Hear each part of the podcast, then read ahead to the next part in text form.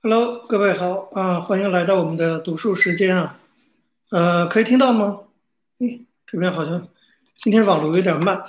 呃，我们还是回到读书时间啊。每周三我们来读一点书啊。当然，大家很关心政治上的各种时态的发展，可是我们的阅读还是要继续进行。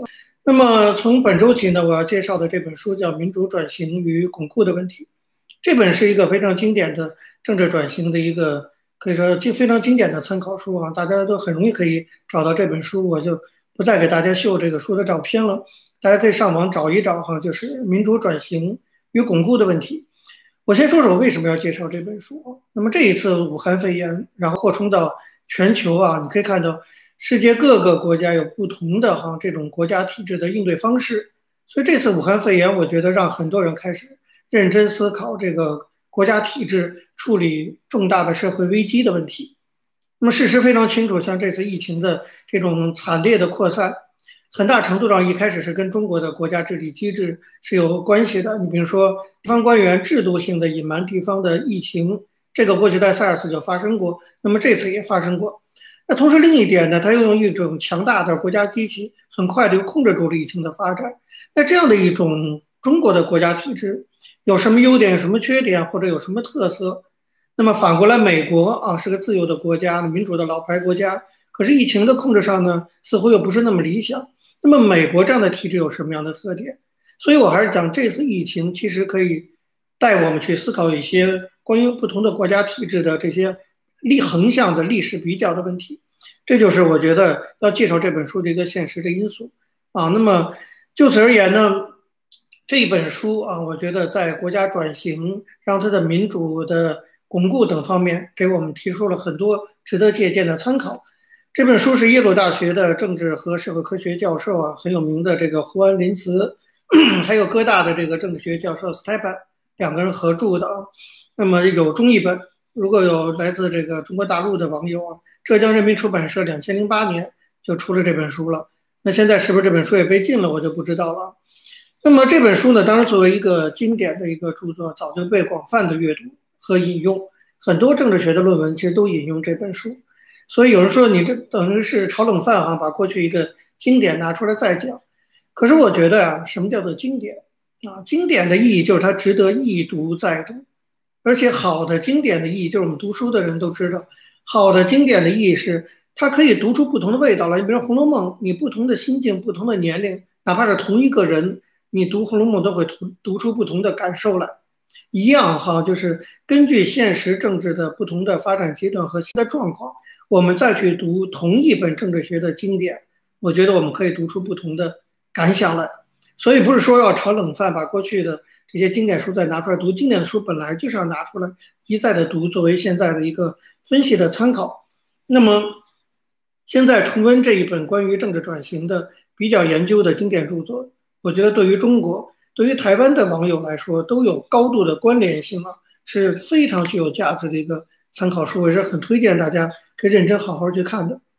这本书啊，就是林茨的这本《民主转型与巩固的问题》，他分析了三大地区、全球的三大地区的十五个国家的民主转型和民主巩固问题，下了非常大的功夫哈，资料非常的全，而且做了很好的对比研究。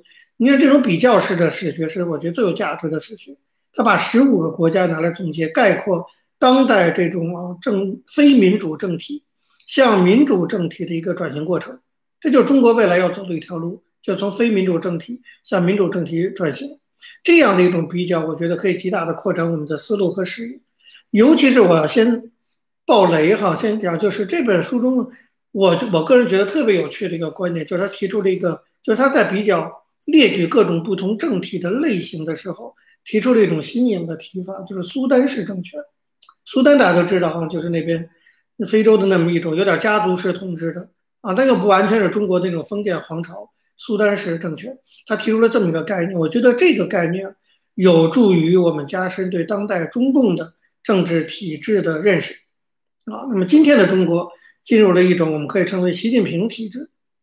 习近平体制，我们要知道它跟毛泽东时代跟邓小平时代都有相同的地方，但也有很多不同的地方。这样的一个习近平体制对社会转型会产生什么样的影响？取决于这个体制的性质啊。那么关于现在中国的政治体制，政治学界有很多的概念名词啊，比如说威权主义啊、极权主义啊，还有人说全能主义，还有人提出后极权主义等等。所有这些概念是不是非常适合用来概括今天中国的习近平体制？我个人都持保留观点啊。那么，习近平体制是不是符合林茨在这本书中《民主转型与巩固》的问题中提出的那种苏丹式政权？我觉得这倒是个有趣的一个切入点哈。也就是说，所谓苏丹式政权，就是现在的这种体制，中国的这种体制，它不仅是要退回到极权主义。退回到全能主义，他甚至要退回到个人和家族式统治为基础的、具有封建性质的苏丹式政权，有没有这种可能？我们知道苏丹式政权啊，它一个核心的一个东西就是家族式统治。今天的中共政权是不是以家族统治为基础的一种政权？这跟我们过去对集权主义的探讨啊，跟集权统治的那种概念是不一样的。所以，中国到底是集权？是封建专制啊，还是这个这共产党自己说的社会主义民主，还是说是苏丹式政权？思考这个问题不仅有助于我们对中国的认识，也有助于针对建立在这种正确认识上做出相应的这种对策。所以，这是我觉得这本书哈对中国的网友来说非常具有参考价值的一点。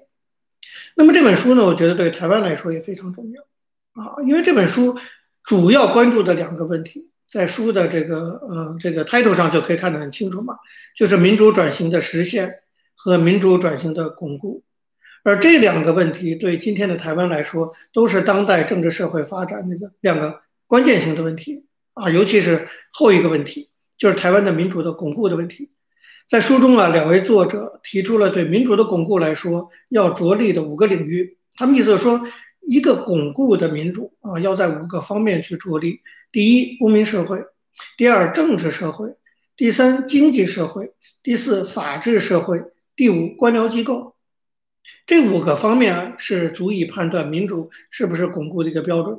如果我们拿这五个指标啊来检验台湾的民主巩固的问题，这个图像就会清晰的很多。就这本书的价值在于说，它给你列了一个框架，一个对比表，可以让你几乎上是用一种数学的方式来去判断现在的台湾或者未来的。或者不同的政体啊，它是不是一个巩固的民主？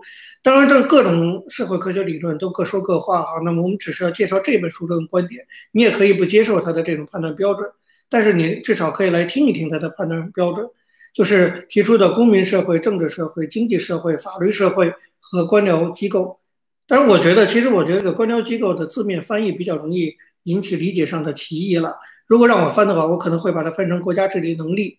啊，作为这个第五个标准，或许更好理解和把握。不过我们还是尊重译者，哈，继续用官僚机构作为代表。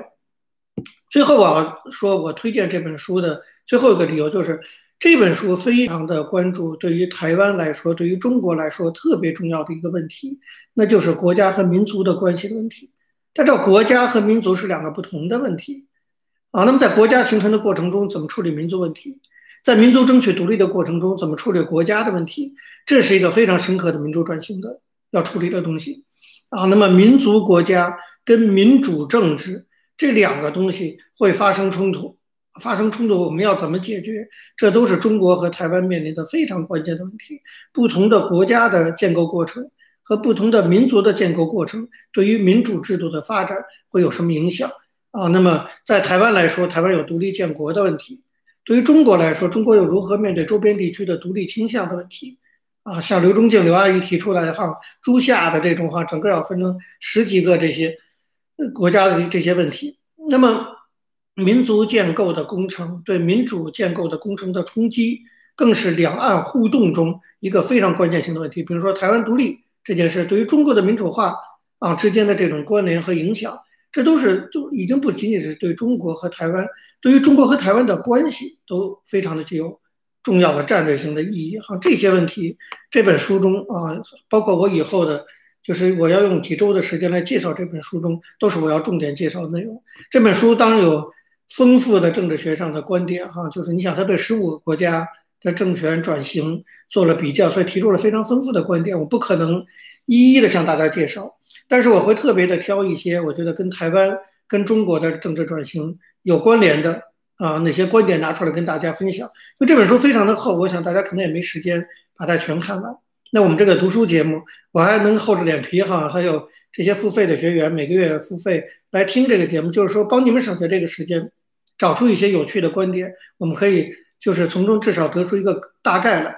好，那么今天呢，我就介绍第一个我向大家推荐的这本书中的观点，就是用这个观点，我们可以来验证一个事情，就是台湾现在的民主到底是不是个巩固性的民主？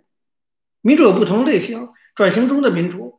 啊，已经过完成转型的民主，巩固的民主，这都是不一样的。那台湾的民主在哪个阶段？那么根据林茨的这本书啊，就是国家转型这个，这个这个这个民主转型与巩固的问题啊，根据这本书中的观点的话，基本可以判断，台湾现在的民主还不是一个巩固型的民主。台湾的这个老百姓还是要努力啊。那么。当然，台湾的民主发展我们都知道啊，备受国际上的重视与好评。刚刚去世的李登辉先生启动的宁静革命开始，台湾就开始走上民主化的道路。后来一直到两千年政党轮替，后来又变成再轮替，国民党重新回来执政，旧势力回朝，然后又经过努力后啊，民进党又再次掌权。台湾整个民主发展过程跌宕起伏，可以说。那么包括党外时，如果再把过去几十年党外时期的。奋斗与发展建立起来的话，在很多人眼里看来，台湾已经建立了一个相当巩固的民主。那么，台湾的民主到底算不算巩固的民主？见仁见智。好，咱只按照林茨的观点，答案是否定的。那么，我觉得这些否定的理由，我会建议现在如果有在听的台湾的年轻世代，我建议你们好好的去听，啊，好好的去思考一下。我对我觉得，对于有志于建立未来巩固民主的台湾年轻世代来说，非常具有参考和借鉴的价值。就是为什么林茨他们认为台湾的民主不是巩固民主？他当然没有点台湾的名，但是按照他们的理论来说是这个样子。那么在很多人看来，台湾已经有了一个稳定的选举制度啊，对很多人来说，有选举就是有了民主的根本保障。不管怎么着，四年我们换一次，对不对？没有选举呢什么都没有。那么很多人认为有四年一次的选举，民主制度就算稳定住了。我在台湾的脸书也好，公共舆论上看到很多这样的论述。按照林茨和斯泰潘的观点，这样论述是错误的，啊，那么就是他们提出了一个概念，叫做“选举至上谬误”。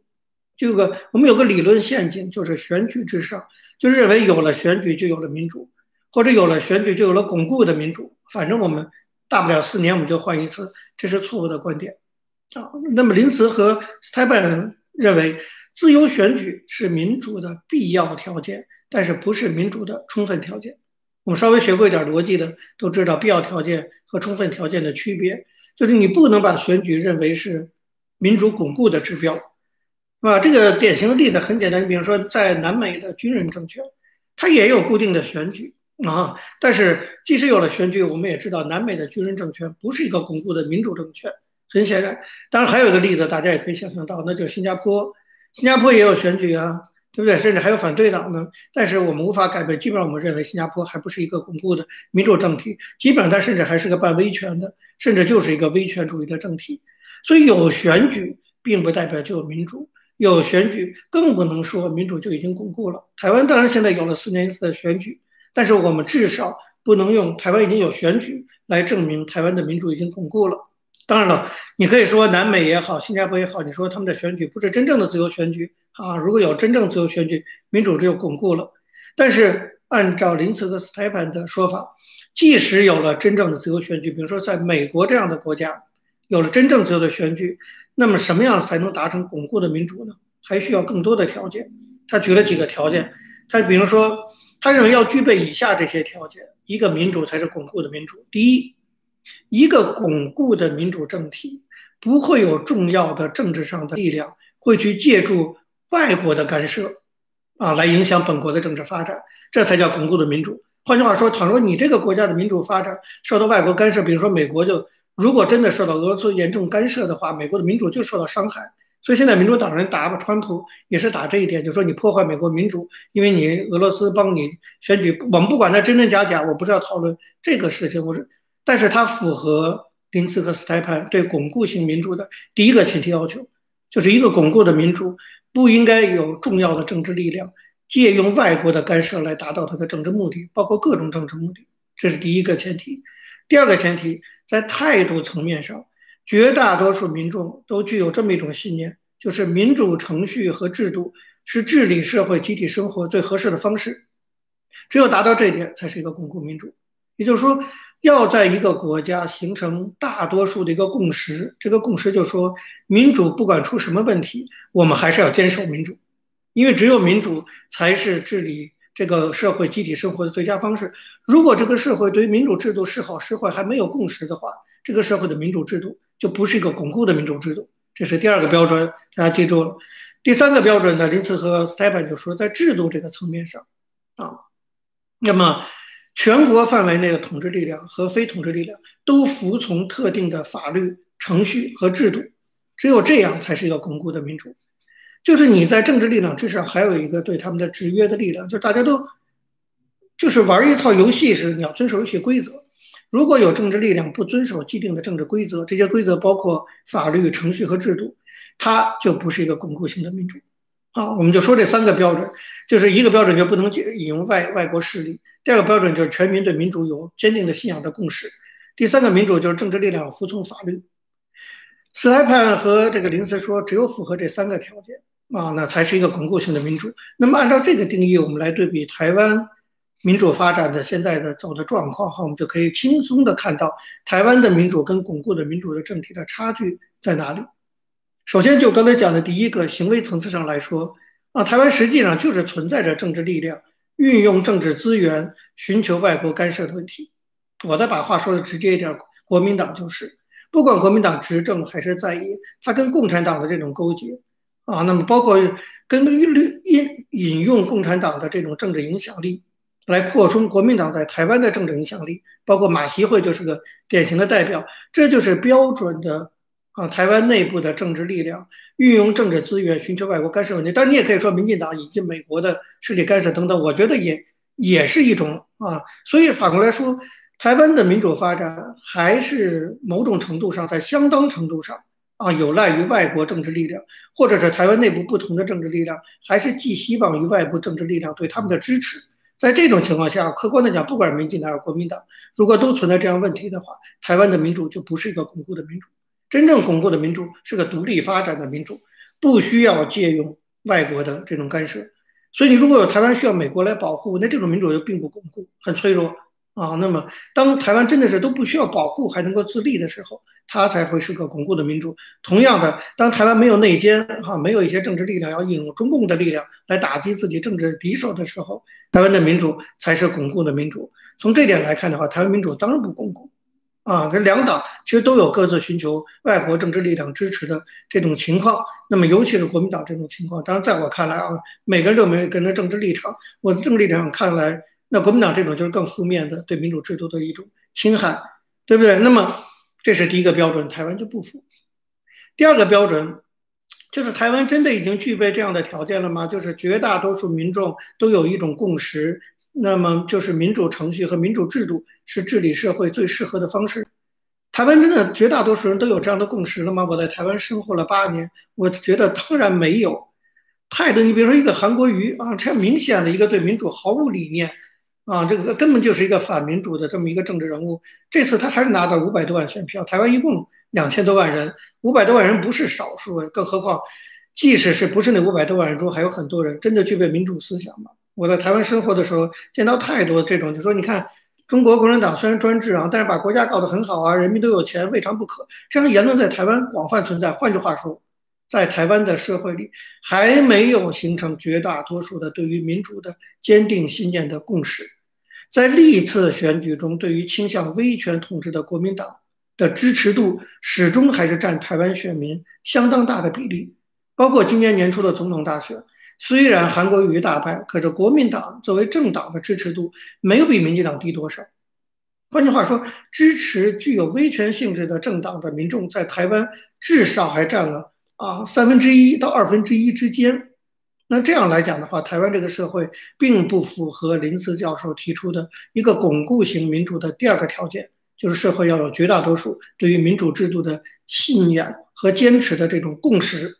台湾没有，那当然中国就更没有，那就不用讲了。我们现在就讲台湾。那么当然我们也要看到哈，台湾的民主发展也不是处于完全的不稳定，呃，也也不是说处于完全的不稳定之中哈。至少在林茨他们定义中的最后一项制度层面上，这点我要强调，这点台湾的现实相当接近于巩固性民主。就是不管怎么样，司法官视线，你比如说国民党和保守的力量反对同志婚姻，但司法官视线这个这个视线令一下来，啊，那么这同志婚姻也就通过了。虽然你有不满，但是你还是要遵守这个法律，啊，那么呃法司法独立，当然现在在台湾存在很多诟病，但是很多法官的判决确实也不再以政党的这种取向为取向。有人说法院是国民党开的，我觉得这种情况啊，客观的讲，在台湾已经改善了很多了。换句话说呢，就是林兹他们所讲的巩固性民主的第三个条件，就是政治力量要服从一定的法律程序和制度。我觉得这一点台湾符合了，选举就是一个例子啊。基本上台湾的选举，你说有人在从中做票有没有？当然有，有没有买票也有。但大体来说，至少在开票的过程中，没有什么大的这些质疑啊。外界嗯都没有质疑。你知道台湾开票的时候，各政党都派代表在旁边盯着，都要亮票等等。那么，包括法官的裁决，其实各政党都要接受。那个在台湾，法官还可以裁决国民党可不可以开除自己的立法院长的党员，都可以去诉交法院。所以在台湾，政治力量在某种程度已经确实受到了特定的法律程序制度约束。所以林茨和台版提出的巩固性民主的三个条件，台湾缺乏两个：一个是独立的民主的自我发展，一个是全社会的对民主的共识。符合了第三个条件，就是基本符合第三个条件，就是政治力量接受一定游戏规则的束缚。三比二，那么什么三比二？三个里头二比一，你看我数学多好啊！二比一，那这种情况下，由此我判断哈，就至少按照林茨书中的观点，那么台湾离巩固性民主还尚有相当大的距离。那么这本书呢，其实做了很多的这种哈，这个政治学上的就是这种数量的比较。啊，他就是列了很多具体的标准，符合哪些标准，什么样的转型，像这样的三个巩固性民主的标准，我觉得就至少我个人哈觉得非常精准的，可以让我们来判断一个社会是不是巩固性民主。像类似这样的很精彩的这些标准型的，给我们列出一堆啊数列标准的内容和观点，在书中还有很多。那么接下来呢，我们用几周时间还会慢慢的一一的向大家介绍。那么今天呢，我先先介绍这一个观点。啊，或者这这我加以延伸到台湾这个例子上啊，巩固型民主的三个特征，我们引申来判断台湾。那么接下来几周我们再继续向大家介绍其他观点。好，今天读书时间就到这里。那么我们已经有付费的这个啊读书俱乐部的会员，再麻烦你转到我们的群组的平台上，我们可以继续讨论。那就到这儿，谢谢大家。